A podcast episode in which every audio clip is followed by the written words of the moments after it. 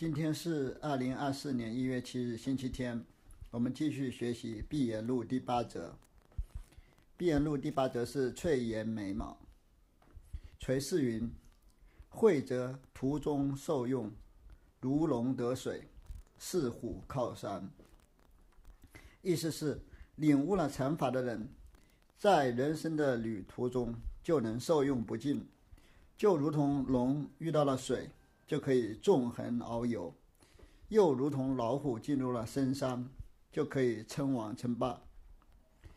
不会则视敌留步，抵阳触翻，守株待兔。如果无法领悟禅法，则只能被世俗之人、被世间的法则裹挟着前进，这就非常吃力了，就像羚羊的脚被卡在。篱笆上，又像是守株待兔的傻子一样，这样生活起来就是非常的艰辛了。有时一句如巨地狮子，有时一句如金刚王宝剑，有时一句坐断天下人舌头，有时一句随波逐浪。下面接着介绍领会禅法的人具有的妙用，各种妙用。有时候他说一句话，威严肃穆，就如同蹲踞在地上的雄狮；有时候他说一句话，就如同宝剑挥舞，杀气腾腾；有时候他说一句话，能直接让天下人哑口无言、心服口服，坐断天下人舌头；有时候他说一句话，也就是寻常一句话，就是随波逐浪、随顺世俗的情见。若也途中受用，欲知音，别机宜，实修就实修就相共证明。若也就是如果的意思，假设了。如果他在人生的旅途中获得了这样的受用，也就是说，如果你悟到了的话，当你遇到知音的时候，就能根据时机与他进行攀谈，鉴别他修行的好坏。实修就就是知道对方修行到底是什么程度，相共证明，一起互相证明彼此的修行境界。若也是敌留步，据一之眼，可以坐断十方，臂力千仞。如果在世俗与人交往的时候，你能够具一之眼，就是具有正法之眼，也就是说你具有一定的见地，那么你就能让所有人哑口无言。坐断十方，坐断十方人的舌头，臂力千仞，就是像万丈悬崖一样威人屹立。就说你能让所有人心服口服，你就像很万丈悬崖一样，就是很威威严威严具足的样子。所以到大用现前，不存诡则。所以古代的祖师说，当大机大用出现在面前的时候，是千变万化。没有任何规律和法则的，是不会遵循任何规则的。有时将一斤草做丈六金身用，有时将丈六金身做一斤草用。有时候你拿出一根草，它就像佛陀一样庄严肃穆，能向众生说法；有时候你拿出一尊佛像，它又像一根草那样一钱不值，可以随便丢弃。且道。凭个什么道理还猥亵吗？试举看，你们说说这是什么道理？你你们能知道吗？你们懂吗？我来举示给你们看看。就是说，凭个什么道理就能这样呢？就能得到这样奇妙的境界呢？猥亵就是知道的意思，就是详细的知晓、详细的了解，还猥亵吗？你们还能还知道吗？还懂吗？试举看，我来举示给。公案给大家看，举翠岩夏末示众云：一下以来为兄弟说话，开口焉知那么？这里的翠岩是指翠岩令禅禅师，就是雪峰一神禅师的法师，住在浙江宁波的翠岩山，所以称为翠翠岩禅师。翠岩禅师在下安居快要结束的时候，对大家开示说：整个下安居我都在给兄弟们。讲法做开示，原物克勤的评论是：开口焉知那么？原物克勤说：“你怎么知道这样说话呢？”意思就是说，你跟大家称兄道弟，也不说同窗道友了，就是刻意淡化宗教色彩。一般的都是说师兄、大德呀、长老呀之类，他不这么说，他就说跟兄弟们说话。他也不说自己做开示，他说自己说话，所以他就刻意消除他讲话的宗教色彩，就是世俗化的先驱啊，就是淡化这个宗教色彩。就说我这一个夏天来，只是跟兄弟们说说话，也没有说大家是同城道友。看翠颜眉毛在吗？紫莹的眼睛也落地，和鼻孔也湿了，入地狱如见色。就是翠岩禅师继续说：“看我翠岩的眉毛还在不在？大家看看。就是说我说了一个夏天的话，是不是偏离了佛法？偏离了佛法就会掉眉毛啊！就是禅林的一个传说。如果你误说了佛法，就会眉毛脱落，就会获得这样的恶报。就是说有一个公案说，丹霞烧木佛，愿主须眉堕，就是讲这件事的。翠岩禅师就是说，整个下一句我一直都在为大家讲法。”你们看看我的眉毛还在吗？如果眉毛都掉了，说明我讲的都不对；如果眉毛还在，说明我讲的没错。原物克勤评论说：“你不仅眉毛胡须都掉光了，连你的眼睛和鼻孔都掉下来了，你都要下地狱了。”意思就是翠颜禅师这样问错的离谱，都要下地狱了。宝福云：“做贼心人心虚，卓然是贼实贼。”宝福就是宝福重展禅师。和下面提到的长庆、长庆慧能禅师都是雪峰一城的法师啊，这几个人，翠岩宝福、长庆、云门这些人全部是雪峰一城的法师。宝福重展禅师就说：“翠岩令参师兄，你这样说，不就是做贼心虚吗？你自己都不够自信，才需要这样问大家：我眉毛还在不在？自信的人是不需要这么问的。”原物克勤评论说：“很显然，只有贼才知道谁是贼。”卓然就是很显然的意思，原物克勤的意思就是说，宝峰村长禅师自己做过贼，才能认得翠岩禅师小偷小摸的手法。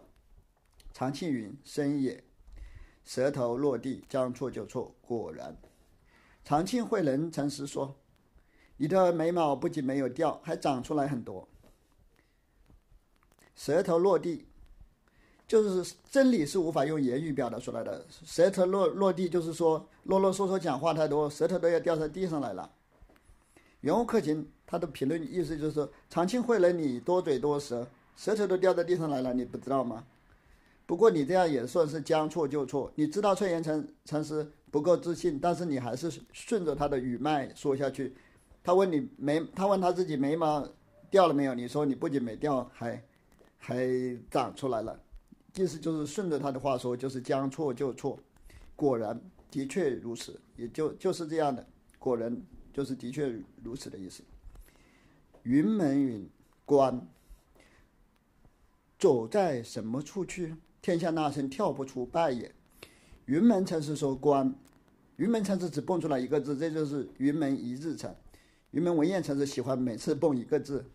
他这次次蹦出来的字就是“关”，意思就是说，以上三个人都是贼，全部被我抓抓了个现行，全部被我关起来了。原物克勤禅师的评论是：云门禅师把以上三个贼都关起来了，看他们还往哪里跑，走在什么处去？天下的袈裟人都没有地方跑了，都跳不出佛教传销的圈套，他们的人生都是失败的，败也就是天下的那僧跳不出，天下的那僧全部失败了。意思就是说，只要你去修行，就是被佛教传销套牢了，就就这就是注定要失败的，注定失败的人生。古人学道，晨参暮寝，无有见识。袁物克勤接着说，古代的禅师学道是非常精进的，早晨会小参，晚上也要去向大和尚请益，每天都是如此，从来没有间断。这就是浪漫化古代的。那个修行生活啊，其实古代的修行生活绝对不是这样的，都是他 幻想出来的。原物克勤，他的意思就是说，在他那个时代，在宋朝，那些家商人都很懒惰，都是混日子。原物克勤就是厚古薄今，荣古虐今，这就是家商人经常用的惯用的心理操纵手段。古代已经过去了，就可以无限的美化，利用大家追求美好的希望，建立话语权，这就是加沙人一直玩的套路。在乔乔大仙的时代，在乔达摩的时代，阿罗汉多得很，满街都是阿罗汉，遍地都是阿罗汉。其实大家阅读戒律就知道，根本不是这么回事。在乔达摩时代，加沙人不仅智力低下，而且道德也全部沦丧。不信你们去读戒律就知道了。乔达摩时代的佛法还不如现代的佛法呢。他们僧人的道德水平还不如现在的僧人的道德水平，只是后代人无限美化说，乔达摩时代是正法时代，其实是狗屁啊，绝对不是这样的。这种无限美化过去厚古薄今的做法，最终还是为了要操纵你们，让你你们听他的话，听权贵教授人的话，就是说他们能带你走上涅槃的正道。在这个过程中，你肯定是要有钱的出钱，有力的出力，所以这就是传销。实际上，在更早的时候，出家人跟后来是一样的，都是很懒惰的，都是好吃懒做。只不过古代离得遥远，大家容易把美好的想象投射在古遥远的古代。这就像现代人觉得宋代的禅师都很厉害，都很精进。其实这也是一种浪漫的幻想。现在的教沙人觉得啊，古代的禅师才很才很精进的学学习，现在的禅师都堕落的。其实不一样，每个时代的出家人都是很堕落的，都是社会的寄生虫。这就是因为距离产生美感。就是太亲密了，太亲近了，就会滋生懈慢了。在英语里面也有这种说法，也有类似的说法。接着再来看，翠岩至夏末却那么示众，然而不妨孤峻，不妨奇特，不妨惊天动地。接着原物克勤又采用了马屁大法，就是一直拍马屁了，拍古代禅师的马屁，浪漫幻想古代是多么美好，简直是。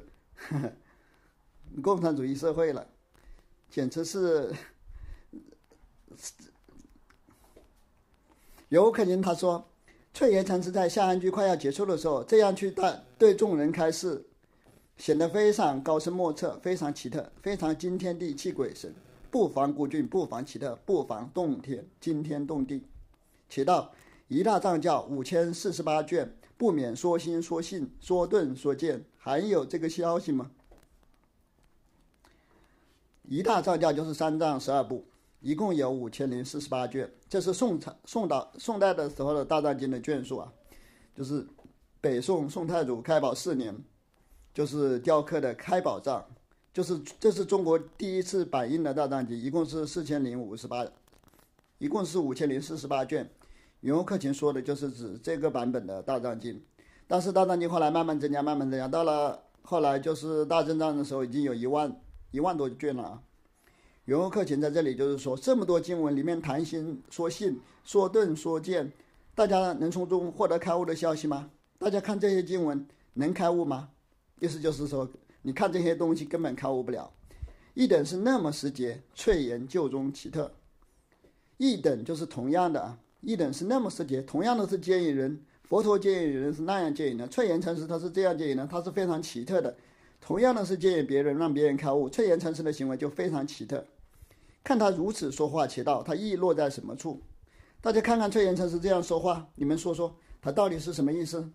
古人垂一钩，终不虚设，虚是有个道理为人。从前的禅师登台说法，就像人垂钓、垂钩钓鱼一样，他不是没事找事闹着玩的，他是有目的的，他是想想想个法子，说个道理来帮助别人。人多错会道。白日晴天，说无相当话，无事生生事。夏末先择己过，先自点检，免得别人点检他，且喜美交涉。相当，相当就是着落道理来由的意思啊。说无相当话，就是说没有道理的话，说没有来由的话。这段的意思就是说，很多人会错误的理解，他们说翠岩在青天白日里。说出这种没头没脑的话，就是无事生非。他之所以这样瞎扯，就是想在夏安居快结束的时候，自己先检讨自己的过失，先来进行自我批评，这样别人就不会批评他了。这是有些人很多人都是这样理解理解翠岩的这句开示的。但是原物克勤说，这样理解是毫无根据的，是胡说八道，就是且喜没交涉。这般见解。谓之灭胡种族。如果你你们这样去理解，就是把乔大仙的正法都灭尽了。意思就是说，你们这样理解，我们还能怎么搞传销呢？就是把族思想的这么猥琐，传销没办法搞下去了，你得把祖师无限的神话、无限的美化，大家才可以搞传销啊！你得得拼命的吹捧祖师，才能搞传销。你把祖师想得很猥琐，那是搞传销搞不了了，大家都不会恭敬神屯了，不会恭敬袈裟人了。历代宗师出世，若不垂示于人，都无利益，图个什么，显个什么？历代的宗师之所以被人尊为宗师，之所以能够住持道场，肯定不是徒有虚名。袁无克勤这样推理完全错误的。其实古代的大宗师都是浪得虚名，都是信徒吹捧出来的，吹捧出来的虚假人人设，其实就是一种饭圈文化或者粉丝经济，跟现代的明星炒作一样。所谓的高僧大德，全部是集体的共识、傻瓜的共识炒作出来的。如果袁无克勤的意思就是说，如果过去那些禅师不登台说法、不垂示、不指导弟子、不利益大众，他们图个什么？还能显个什么呢？袁克勤他就是说，那些知名的禅师，他们那么知名了，肯定是不图名、不图利，只求为众生服务，为了利益众生。这肯定这就是一种美好的浪漫的幻想。袁无克勤他本人也是权贵家杀人，他这就是在自自吹自擂、自我美化。到这里见得透，方知古人有驱根夫之牛，夺鸡人之食的手段。如果你们在这个地方能够看得透，就会知道古代禅师有非常大的本事。这个驱根夫之牛，夺鸡人之食，就是指有非常大的本事。这在前面第三则《马氏不安》里面也出现过啊，在那那里面有解释过，就是有非常大的本事。如今人问着，便向岩锯下咬绝，眉毛上做活计。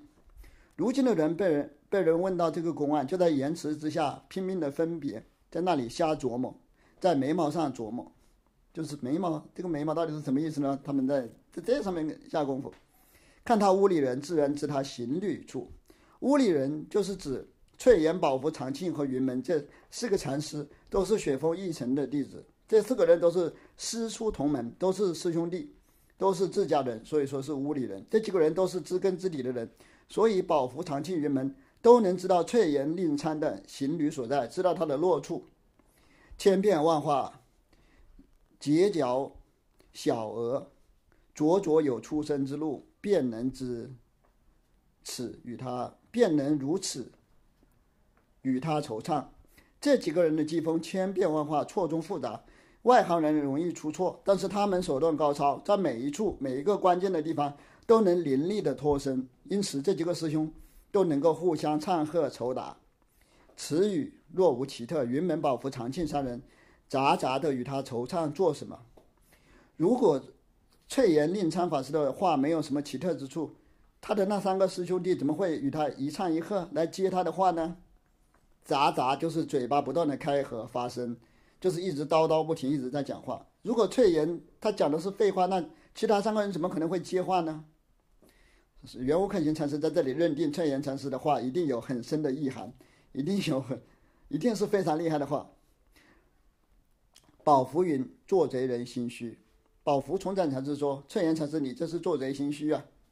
只因此语惹得是来说许多情节，许多说话，就是因为宝福重展的这句话，惹得我袁无克勤也一直在叨叨不停，说出了许多的世俗的情见，啰啰嗦嗦讲这么多。”袁无克勤的意思就是说，他自己也做做贼心虚，不停的解释，解释就是掩饰，就是说，只因为他这句话，就是惹得我也讲了那么多世俗的分别，讲了那么多啰里啰嗦的废话。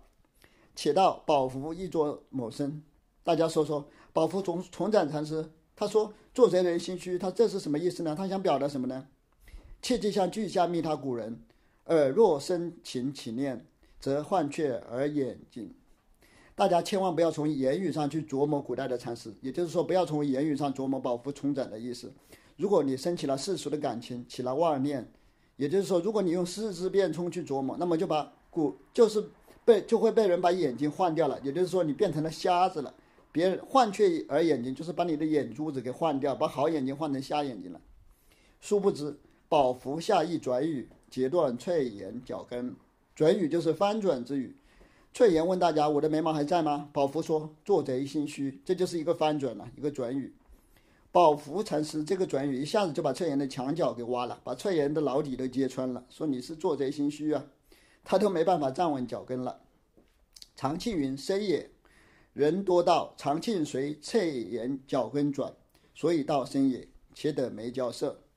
常庆慧能禅师说：“翠岩师兄，你的眉毛不仅没掉，而且还长出来很多啊！”很多人都说常庆慧能这是跟着翠岩禅师的脚跟跑了，被翠岩禅师牵着鼻子溜溜了一圈，所以顺着翠岩的语脉说：“你的眉毛还生出来不少。”袁悟克勤不同意这些人的解释，他说：“这些人这样瞎理解是胡说八道。”且得眉交色，不知长庆自出他见解到深也有出生处。这些人根本不知道长庆慧能并没有跟着翠岩的脚跟跑。他说深野是在讲自己的见解，他没有随别人的脚跟转。当然有出生的地方，就是说他还是自由自在的来去自由的，根本不是被人牵着鼻子跑。我且问尔，什么处是深处？我现在问问大家。长庆慧能禅师的出生之处在哪里？他自由自在的地方在哪里？怎么理解他说的深处呢？疑是作家面前以金刚王宝剑直下便用，若能打破长流见解，截断得失是非，方见长庆与他惆怅处。长庆慧能禅师这样下转语，就如同在作家面前，也就是说，翠岩也是这个作家，这两个作家啊，长庆和翠岩都是作家，作家就是大宗师。这两个大宗师一唱一和，互相抽打。常庆这样回答，如同在翠岩面前挥舞金刚宝剑，当机立断，直接截断世俗的情见，把是非得失的分别心全部剿灭了。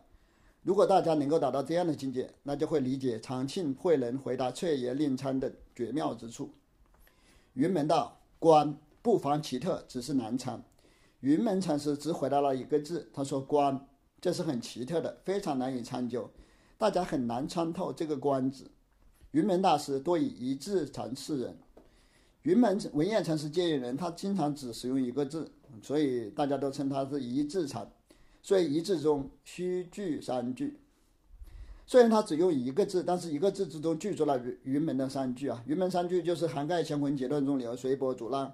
云悟克勤禅师说，云门禅师一个字里也就具足了这个云门三句。看他古人临机惆怅，自然与今时人迥别。大家看看古代禅师应机说法，互相惆怅，当然跟我们现代人不同啊。他意思在这里又是在厚古薄今，说古人非常非常的厉害，无限的美化古人。现代人都是窝囊废，吃奶下句的样子。你看古人这样子才是下转语该有的样子，我们应该向他们向古人学习。看他虽如此道，意绝不在那里。古代禅师。虽然这样说话，但是他的意思却不是你们理解的那个意思。袁悟克勤禅师又在这里颠三倒四的说话了，说胡话。他意虽他虽如此道，意绝不在那里。就是说，他虽然是这样说，但是你不能那样去这样去理解。既不在那里，且道在什么处，也需仔细自参识的。袁悟克勤接着问大家。古代禅师虽然那样说话，但是不是那个意思。他们到底是什么意思呢？大家必须自己慢慢的参究才能懂。大家好好的自己好好的去参吧。若是明眼人，有照天照地的手脚，直下八面玲珑。如果你是一个双眼明亮的人，有照天照地的本领，当下立刻就能八面玲珑。也就是说，你当下立刻就能开悟，就是立刻就能大彻大悟。雪窦为他一个官字。和他和他三个穿作一串送出，雪窦为他一个官子，和他三个穿作一串送出，就是雪窦禅师写了一个寄送，把云门禅师这个官子以及其他三个人的话一起贯通起来送送出来了。现在再来看宋，翠岩仕途，这老贼贼教坏人家男女。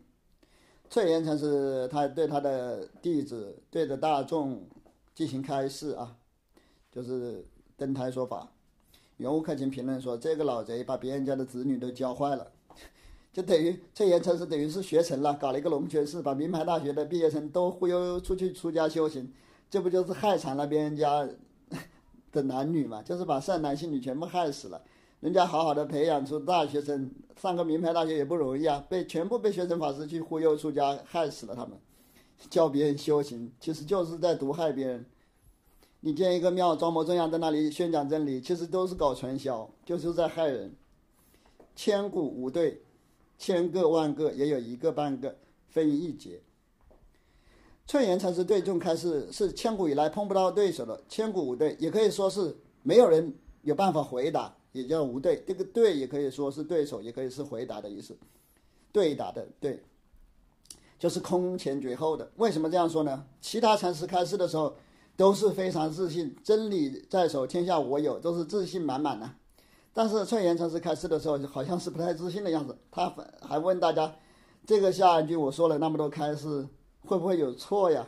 大家看看我的眉毛还在不在？如果不在的话，就是我讲错了。”他体现出来的是一种不自信，这是非常罕见的，这是在那些神棍当中是非常没有自信的一个。所以说，千古无对，就是空前绝后的。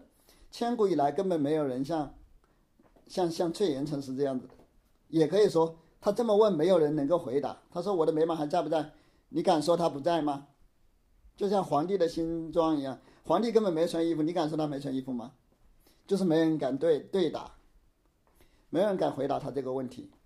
袁悟克勤评论说：千个万个之中，还是有一个半个的，就是很少，虽然很少，虽虽然是凤毛麟麟角的，还是有啊。就是还是有人敢对的对答他的。下面就有几个人在回答他。下面跟翠岩互相仇对的那几个师兄弟，不就是千百万之之中敢于敢于对答、敢于回答他的吗？敢于指出来皇帝没有穿衣服的人，就是那些直率的小孩嘛。他就是不怕，我就说你没有穿衣服。分一节就是那个节就是竹节的意思，就是就像劈开竹节一样，两一分为二，两边都整整齐齐，剖析的明明白白。就是说，下面那几个人就是把翠岩的。那个成绩看得清清楚楚，他的对答就是对的明明白白的，就像分一个竹节那样，搞得清清楚楚。观字相酬，不信道也，不妨奇特。若是那么人，方解那么道。云门禅师用观字来回答翠岩翠岩的问题。袁悟克勤说：“没料到吧？还真有人能够回答。不信道也，不妨奇特。信道就是料到、知道的意思，就是。”大家没有料到吧？还有人能真的回答翠岩的那个问题，不妨奇特，这真是太奇特了。信道就是知道、料到的意思啊。若是那么人，方解那么道，意思就是说，我没料到云门还真的能够回答翠岩的问题，真是太奇特了。只有云门这样的人，才懂得这样去回答翠岩禅师。思前遭罪，忍气吞声，血豆也不少，和声便打。翠岩这样问，显得不太自信。思前遭罪，就是失去机锋了。就是翠姐翠翠岩这样问，就是思前遭罪了，就是机锋都失尽了，都是就被云门检点，被云门关起来了。这个思前遭罪没有主语啊，思前遭罪到底是谁呢？谁思前遭罪呢？理解起来就是可以很有弹性，大家可以把这个主语按照自己的理解安上去。也可以说是云门禅师思前遭罪，也可以是翠岩禅师思前遭罪。后面圆悟克勤就会对继续解释这个话，他也提出了这个各种不同的解释。圆悟克勤在这里的着语，这里的评论是：被云门这样检点，被云门这样回答，翠岩禅师只能忍气吞声，哑巴吃黄连，有苦说不出。雪道禅师这样送出，其实他也跟翠岩差不多。看到雪道禅师这样送出。圆悟克勤禅师说：“其实他也施钱也施了不少了啊。”雪道禅师，我要给他一棒子，和声便打，就是指雪道禅师话音未落，我就要打他，就拿棒子就要打他。圆悟禅圆悟克勤说：“雪道禅师施钱也施了不少，和声便打。你一开口在那里送的时候，我也要打你。潦倒宝符，同行道伴，犹坐这去就两个三个。”潦倒宝符就是老态龙钟的宝符重整禅师，这里好像是调侃他的意思。圆悟克勤禅师说：“宝符重整，你回答说，翠岩禅师是做贼心虚，你就跟翠岩是一丘之貉了。你说他是贼，你跟他就是同行相伴，也是贼了。你居然还有这种行为，你们两个三个的居然都是这样子，都是贼，一阳难得，把行放行把住，谁是同生同死？”莫谤他好，且喜没交涉。其实雪道禅师说潦倒宝宝福，好像是在贬低他，又好像是夸奖他。对于宝符重整禅师的做贼心虚这样的嘴语，意思意思就是说我学到也不知道如何是好，贬低也不是，夸奖也不是，我感到左右为难，潦倒宝福，一阳难得，就是说，你这个老态龙钟的宝符，我是抑扬你，是抑你还是扬你，是贬你还是褒你呢？我都不知道怎么办才好。袁无克勤评论道：“雪豆说自己贬低宝符也不是，夸奖宝符也不是。对于这样的话，你们是放过去还是继继续琢磨呢？放行把住，你们是放过去还是要把住呢？谁是同生同死？你们谁想跟这个话头同生同死，一直坚守这个话头，一直在唱这个话头呢？莫谤他好，且喜没交涉。你们可千万不要诽谤学道禅师呀！”不要错误的理解了他的用意，其实诽谤了也没关系啊，诽谤了也是，也且喜没交涉，且喜就是幸亏你即使诽谤了许多人，其实也没有关系。牢牢却言，这也胡金何取口好？牢牢就是唠唠叨叨的，就是啰里啰嗦的翠岩禅师。袁无克勤说，翠岩禅师是个老狐狸，最好把嘴闭闭起来。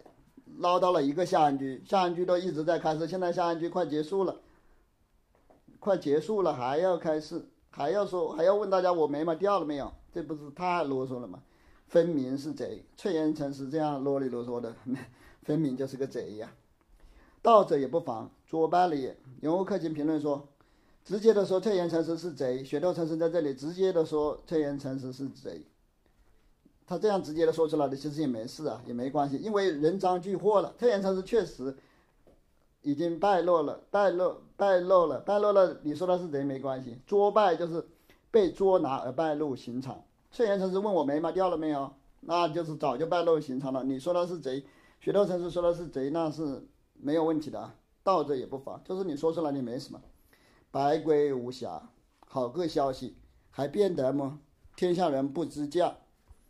洁白的碧玉没有任何瑕疵，就是白龟无瑕，白龟无垫，这不是瑕疵，白龟无垫了。袁无克勤评论道：“这真是个好消息，你能分辨出来？你能分辨出它来吗？这个东西天下人都不知道它的价格。这白龟无垫也可以指开悟的境界，随便真假，多指是假。三生从来无眼，闭眼忽生。”谁能分辨出开悟是真的还是假的呢？谁能分辨出这个白白碧碧玉是真的还是假的呢？圆悟克勤说，大概率是假的，但是我没有分辨的能力，我没有分辨他的眼力劲啊。谁有分辨的他的眼力劲？可能菩提达摩大概能分辨得出来真假。闭眼狐生就是菩提达摩，长庆相安，是金是金，是贼是贼，须是他使得。未得一半在，只有长庆慧人才熟知翠岩的机锋。袁无克勤评论说：“妖精才能识别妖精，盗贼才能识别盗贼，只有长庆慧人才能识别翠岩禅师。不过，长庆慧能禅师他也只能识得一半，还有一半他也识别不出来。未得一半在，就是得了一半，未得一半，就是还有一半他识别不出来。眉毛深也在什么处？”从顶门上至脚跟下，一茎草也无。长庆能够熟知翠岩的机锋，所以说，所以他能说深眼。说能，翠岩问我的眉毛还在不在？长庆慧能说，你们的眉毛不仅没有掉，而且还生出来了。袁无克勤评论道：“身在哪里呢？我从他的脚。”我从他的脚跟看到他的头顶，我从他的头顶看到他的脚跟，什么都没看到，一根毛都没有看到，一根草都看不到啊！这个宋子讲完了，下面看评唱。下面是袁无克勤的评唱：翠岩仕途，雪豆若不那么慈悲，送出令人见，怎得名善知识？翠岩对大家进行开示，雪豆禅师非常慈悲，所以能写出其中为大家解释，让大家理解。所以雪豆禅师是个大善知识。古人如此，一一皆是是不惑矣。古代的禅师这样慈悲，也完全是不得已而为之。一一就是完全呐，一一皆是是不惑矣，就是完全是不得已而为之。盖为后学着他言句，转生情解，所以不见古人意志。只是因为后代的学人执着于古人的言句，从而产生很多世俗的理解，这样就无法看到古代禅师的旨意。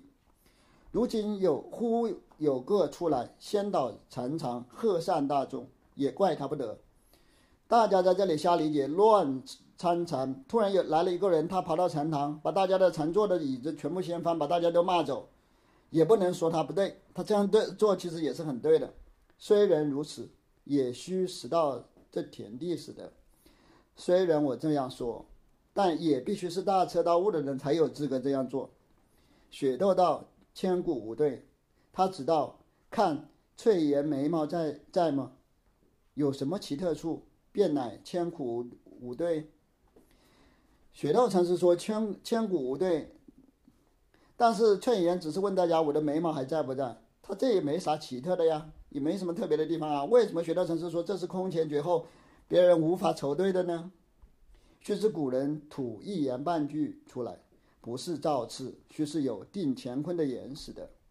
造次就是轻率啊，随随便便。也就是说，大家要知道啊，古代的禅师他说出一言半句都不是随随便便乱说胡扯的，他们这样说是因为他们有凯定乾坤的法眼，才能说出这样的话。雪窦着一言半句，如金刚王宝剑，如巨地狮子，如疾石火，似闪电光。雪窦禅师说出来的一言半句，就像金刚王的宝剑一样，非常果断；又像是蹲踞在地上的狮子一样，非常威严；又像是击打石头，火星迸发一样，非常迅速；还像是天上的闪电一样，惊天动地。若不是顶门巨眼。怎能见他古人落处？如果你没有在额头上长第三只眼，没有开天眼，如何能看到古代禅师的机锋落处呢？这个示众值得千古无对，过于德山棒临济鹤。翠岩禅师这个示众，这个开示，真是空前绝后的，比德山禅师的棒、临济禅师的鹤都要厉害。且道雪窦为人，意在什么处？大家说说，学道禅师他这样接引后人，他到底是什么意思？他是他是这里哪里能看到他的接引后人的意志呢？而且做某生会他道千古无对，大家怎么理解学道禅师所说的千古无对呢？官字相酬，失前遭罪，这个意义如何？学道禅师说官字相酬，失前遭罪，这又是什么意思呢？主要是。具透观的眼到这里也需仔细似的。即使你已经参透禅观，见地非常透彻，在这个地方你也必须仔细慎重才可以。且道是翠岩失前遭罪，是雪窦失前遭罪，还是云门失前遭罪？大家说说，这个失前遭罪的主语到底是谁？是翠岩还是雪窦，还是说云门？到底是哪个人失前遭罪呢？耳若透得，徐耳具眼。如果你能看透这一点，我就佩服你，我就认可你具有开悟者的法眼。潦倒宝符，一阳难得，意意意自己养古人。老态龙钟的宝符重展禅师，我雪窦贬低他也不好，夸奖他也不好。就是雪窦禅师到底是夸奖好还是贬低他好呢？都是左右为难，爱恨交加的。圆悟克钦说，雪窦禅师这样说，其实是在贬低自己。在夸奖宝符，这里的古人就是指宝符重展禅师。潦倒宝符易扬难得，易自己扬古人。其实他是在贬低自己，赞扬古人。这是学到，这是圆悟克勤禅师的理解。且道宝符在什么处是易，什么处是阳？圆悟克勤禅师继续问大家说说，宝符重展禅师在什么地方值得大家贬低，在什么地方值得大家称赞呢？不是，这就宝符在什么处是义，什么处是阳？不是说宝符禅师在什么地方是宝福，不是主语啊，是背背义背阳的宾语啊。这里应该是这么理解才能理解的过去。就是说，大家说说宝福重展禅师在什么地方值得大家贬低，在什么地方值得大家称赞呢？就是雪道禅师为什么说贬低他也不是，赞扬他也不是，到底是哪个地方可以贬低他，哪个地方可以赞扬他呢？牢牢翠言分明是贼，且道他偷什么来？雪窦却道是贼。啰啰嗦嗦的翠岩禅师分明是个窃贼。你们大家说说，翠岩禅师他偷了什么东西？雪窦禅师说他是贼呢？切记随他语脉准确。到这里，虚是自有超持时的，大家千万不要被雪窦禅师的语脉所转。在这个地方，大家必须脚跟站稳，不能不能随着别人跑，要把持得住才行。超持就是把握、掌握的意思。叙事自有超持时的，就是自己要把握得住，不要跟着别人的语脉跑了。别人一说，你就跟着他，他跑了。白龟无电，宋翠岩大是白龟相似，更无些侠义。白龟无瑕，白龟无电，是用来赞扬翠岩洁白无瑕，没有一点瑕疵。前面又说他是贼，这里又说他是白璧无瑕，为什么这么说呢？随便真假，可谓罕有人辨的。谁能分辨出真的和假的呢？谁能分辨出盗贼和高僧呢？谁能分辨出翠岩是百龟无殿，还是翠岩是贼呢？是学成是大德还是淫僧呢？很少有人分辨得出来。至今有很多学神的死忠粉还是觉得学神是被冤枉了，说学神是高僧大德，他到底是高僧大德还是贼？没有人能分辨得清，因为每个人的看法都不同。雪窦有大才，所以从头至尾一串穿缺。雪窦很有才华，所以能够一气呵成把这个公案送出来。幕后却方道长庆相安，眉毛生也。最后雪窦禅师说，长庆会人是熟知翠岩禅师的，所以他就回答说，眉毛长出来了。且道生也在什么处？大家说说眉毛长出来的到底长在什么地方？急左眼看，大家赶快睁大眼睛看看，能看得出来吗？眉毛到底生在哪里？谢谢大家收听，请大家下载小宇宙 APP，关注菩提之木屋播客账号。